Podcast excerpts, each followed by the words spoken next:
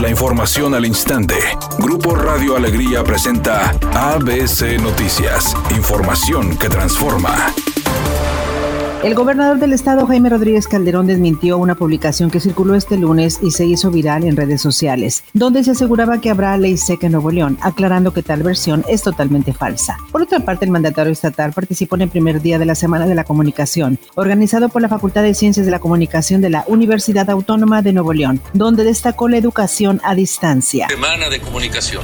Les pido a todos ustedes pongan atención a todas las conferencias que hoy son virtuales, pero creo que todas ellas son con las experiencias. Yo en lo personal me da mucho gusto que la universidad, que la Facultad de Ciencias de la Comunicación, que todos los que tienen que ver con el tema de comunicación hoy estén concentrados para poder enfrentar este reto, este desafío, podría decirlo yo, de educar a distancia, de no vernos, de vernos poco, no abrazarnos. El Congreso del Estado aprobó por mayoría el presupuesto de egresos para el ejercicio fiscal 2021 con un total de 394 millones de pesos que implementarán en el próximo presupuesto de egresos del Congreso local. El presidente de la Comisión de Coordinación y Régimen Interno del Congreso, Carlos de la Fuente, señaló que se trató de llevar a cabo un presupuesto con austeridad. Sin embargo, hay algunos puntos que se tienen que contemplar para el próximo ejercicio fiscal, indicando el panista que también se aprobó un presupuesto de 238 millones de pesos para la Auditoría Superior del Estado. El Centro Nacional de Control de Gas Natural informa a través de un comunicado que inició una investigación para determinar las causas de la explosión en el gasoducto del municipio de China, que quedó controlado después de las 2 de la tarde y donde no hubo lesionados. La distribución de la vacuna de COVID podría estar en fase avanzada a finales de marzo de 2021, según estimaciones de la empresa farmacéutica AstraZeneca, encargada de proveer a la Unión Europea con 300 millones de dosis. Así lo dio a conocer el director del área de investigación y desarrollo de oncología de esta empresa, Joseph Aselga, quien calcula que a principios de año la farmacéutica tendrá cerca de 3 mil millones de vacunas que confía se verifiquen efectivas. Agregó que lo complicado será diseñar cómo repartirlas, dada la demanda que existirá por lo que estima que hasta finales del primer trimestre del 2021 las vacunas en caso de funcionar no estarían en fase avanzada de distribución. Finalmente se mostró confiado en que tras un invierno que será difícil, el verano 2021 será relativamente normal y sostuvo que no se debe obligar a vacunarse a quien no lo quiera, porque a su juicio debe prevalecer un principio de libertad individual que es innegable.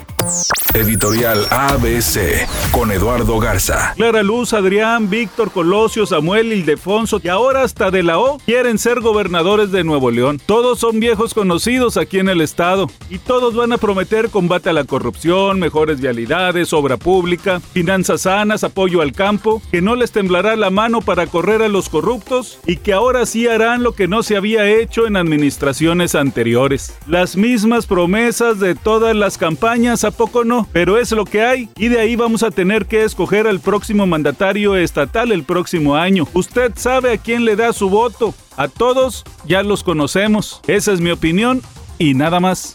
Esta noche concluye la actividad de la jornada 16 del Guardianes 2020 con el partido entre León y Santos Laguna programado a las 21 horas. El equipo de la Fiera buscará seguir con el buen paso y en la cima de la tabla general, mientras que los de Torreón buscarán escalar posiciones de cara al cierre de la fase regular.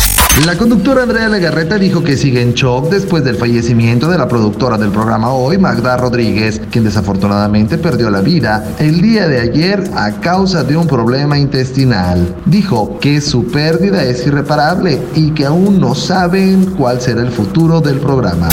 En este momento se registra un accidente en el cruce de la Avenida República Mexicana y de la Juventud en el municipio de San Nicolás. Sea paciente, hay tráfico lento. Otro choque se reporta en la Avenida Diego Díaz de Berlanga en la circulación hacia el norte pasando Cordillera de los Andes. Maneje con precaución, hay tráfico lento. Mientras tanto en Monterrey se reporta otro choque en la Avenida Morones Prieto antes de llegar a la calle Zaragoza en el municipio de Monterrey. Maneje con precaución y recuerde siempre utilizar su cinturón de seguridad y no se distraiga con su celular mientras conduce que tenga una excelente tarde.